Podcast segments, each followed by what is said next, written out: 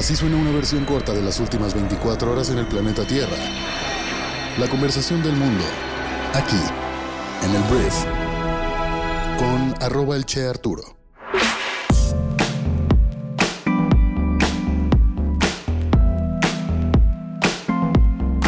Muy buenos días, bienvenidas, bienvenidos a esto que es el Brief para este martes 16 de enero. Yo soy Arturo Salazar, soy tu anfitrión y uno de los fundadores de Briefy y en este podcast vas a informarte con un resumen de las noticias que debes conocer el día de hoy para ser una persona bien informada. Si tienes un frente frío en tu localidad, cuídate mucho, hidrátate, tápate porque en diferentes partes de México estamos padeciendo frentes fríos. Hay por ahí un tema energético que también podría llegar a afectar, entonces échale ganas con esa parte y si puedes también donar ciertas mantas a lugares donde tengan necesidad como asilos de ancianos u orfanatos, también te lo van a agradecer muchísimo. Gracias por estar aquí, vamos a comenzar con esto que es el brief. La primera noticia que te voy a contar el día de hoy tiene que ver con México porque el presidente Andrés Manuel López Obrador ayer dio más detalles sobre la modificación al actual sistema de pensiones para los trabajadores que anunció hace solo unos días en Veracruz. La iniciativa de reforma en materia laboral, explicó, tendrá como uno de sus objetivos o propósitos modificar y corregir la legislación vigente originada en el sexenio de Ernesto Cedillo en 1997. Las declaraciones de AMLO ponen énfasis en la intención de su gobierno para que a través de esta reforma los trabajadores puedan jubilarse con el 100% de su último salario y de esa forma modificar lo establecido por la ley. El mandatario asegura que cuando llegue el momento habrá una explicación y exposición de las modificaciones que pretende incluir en la reforma de ley, en la que también prepara un ajuste constitucional para que el salario mínimo no aumente menos que la inflación y que nunca más vuelva a permitirse esa gran injusticia. Ahora, después de más de 25 años administrando los ahorros de los trabajadores, las Afores ya se están encargando de otorgar las primeras pensiones a los empleados con la edad y el tiempo laboral requerido para poder jubilarse y que han quedado inscritos bajo el régimen de pensiones de 1997. En términos técnicos, el porcentaje del salario con el que se retira un trabajador se le conoce como tasa de reemplazo, y la propuesta de AMLO es que sea del 100%. Sin embargo, aquí está lo polémico. No hay ningún país en el mundo que retribuya al 100% a sus jubilados. De acuerdo con el panorama de pensiones elaborado por la Organización para la Cooperación y el Desarrollo Económicos, a finales del 2023 los países con mayores niveles de desarrollo tienen tasas de reemplazo cercanas al 85%, tal es el caso de Bélgica con el 80 3.8% o Luxemburgo con el 72%. Entonces, esto es nuevo, o sea, esto no se ha hecho y normalmente no se hace. AMLO dice que el Estado va a cubrir como ese tipo de diferencias para que ni el patrón ni el trabajador tengan que preocuparse, pero una vez más es una propuesta de ley que pues va a pegarle a la recaudación de nuestro país, al dinero que normalmente iría para otras cosas, así como se va a programas sociales, pues esto pareciera ser un programa social. Tú dirás, no me estás regalando nada porque es mi pensión, sí, pero el hecho de que sea el 100% es algo atípico y el Estado va a correr con ese subsidio, por así llamarle, lo cual tendrá sus críticos y tendrá sus alabanzas, por supuesto, sin embargo, se supone que no debería tener los votos suficientes AMLO para pasar esta reforma tampoco, pero tengamos en cuenta que es un año electoral y cualquier cualquier reforma, aunque no se apruebe, tendrá pues mucho foco, tendrá mucha gente hablando de ella y la gente va a decir, oye, qué bueno AMLO que le va a dar el 100% de su pensión a las personas que se retiren. Oye, pero que no es viable económicamente hablando. Eso, la neta, pasa a segundo término. La verdad, AMLO manejando sus fichas como todo un jefe de campaña. Y eso en cuanto a la tasa de reemplazo. El hecho de que el salario mínimo no aumente al menos el aumento de la inflación anual me parece perfecto. Pero ese tema del subsidio por parte del gobierno para que la gente se jubile con el 100%, no lo sé, no lo sé, Rick.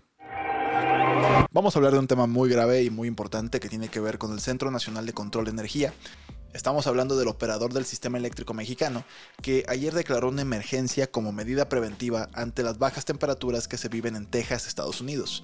El centro declaró la emergencia a partir de las 10 de la noche del viernes pasado, sin embargo la situación continúa durante este lunes.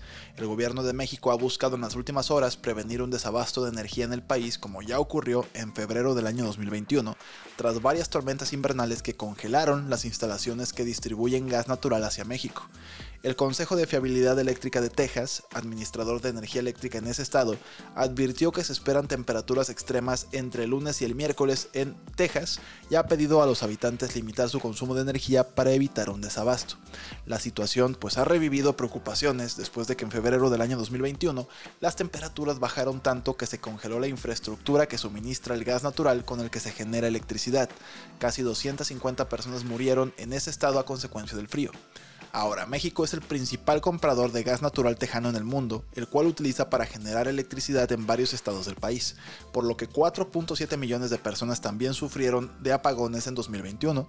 La que ahora se conoce como la crisis de electricidad de Texas, pues ha llevado a las autoridades en México a prepararse y esperemos que estén lo suficientemente bien preparados para que esto no vuelva a ocurrir. Como lo mencioné al principio del programa, tápate bien porque esto en el norte de México se va a poner muy rudo. Ahora vamos a hablar de las noticias más importantes del resto del mundo y voy a hablar primero de Taiwán. Este país asiático fue visitado por una delegación de exfuncionarios estadounidenses que se reunió con William Lai Ching-te, presidente electo del país, y también con Tsai Ing-wen, actual presidenta.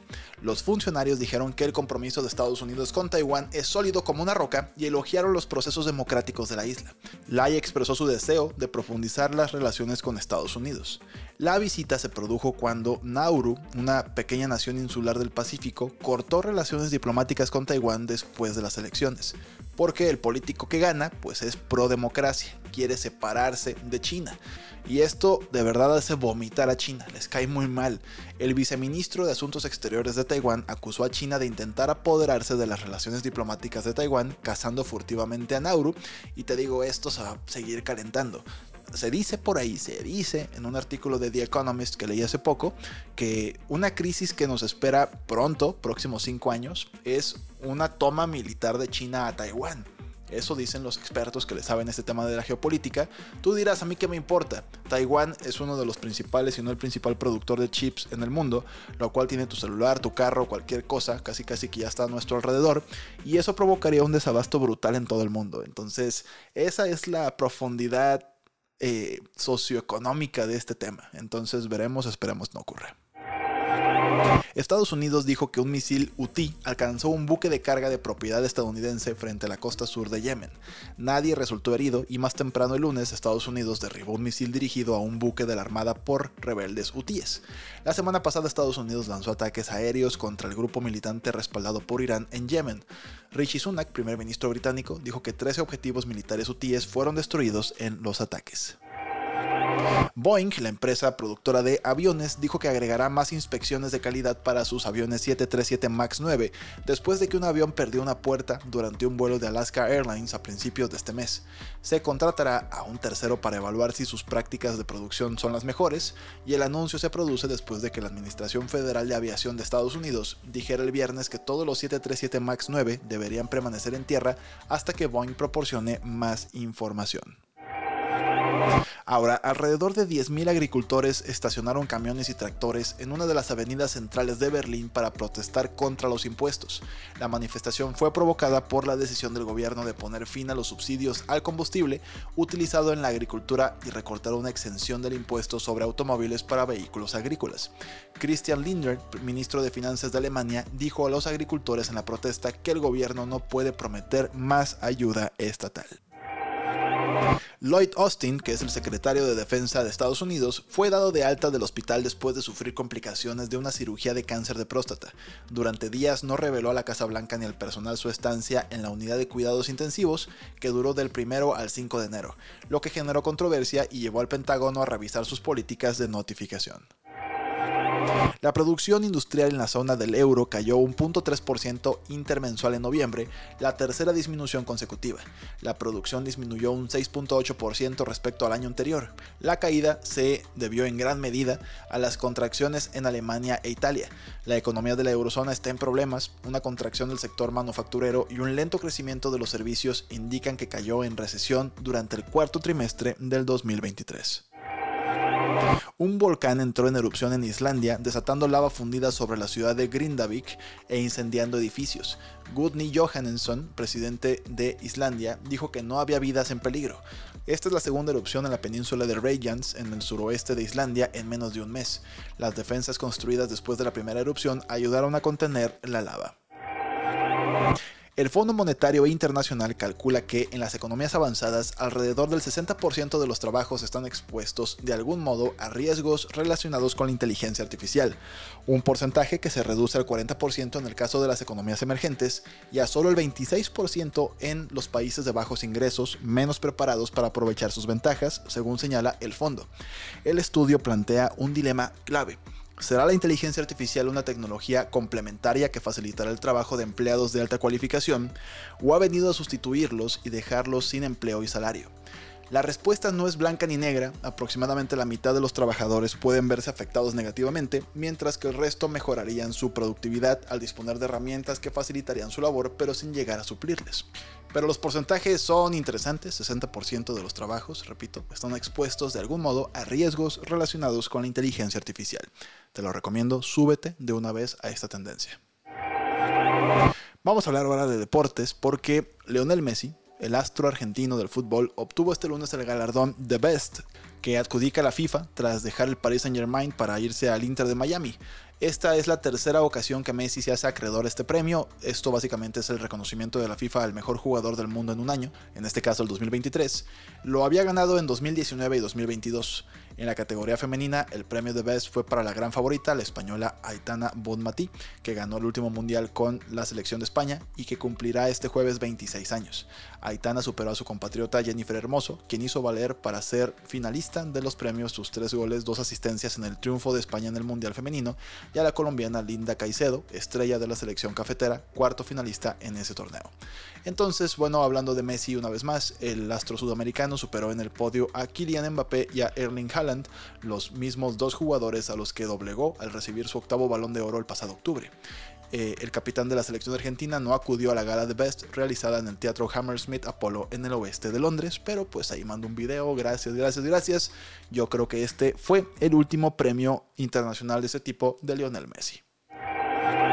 Muchísimas gracias por estar aquí. Esta fue la conversación del mundo para este martes, esperando que te genere mucho valor. Recuerda apoyar este podcast compartiéndolo con tus amigos y si quieres ir al siguiente nivel, puedes suscribirte a Briefy, nuestra aplicación móvil en tu celular que básicamente es una herramienta que te ayuda a prepararte con un resumen de los mejores libros y una curación de conocimiento de las mejores suscripciones de negocios del mundo, todo resumido para que puedas aprender rápidamente en 15 minutos del día. Descarga nuestra app y pruébala totalmente gratis y espero que te genere también muchísimo valor. Gracias una vez más por estar aquí y nos escuchamos en la siguiente edición de esto que es el brief. Yo soy Arturo. Adiós.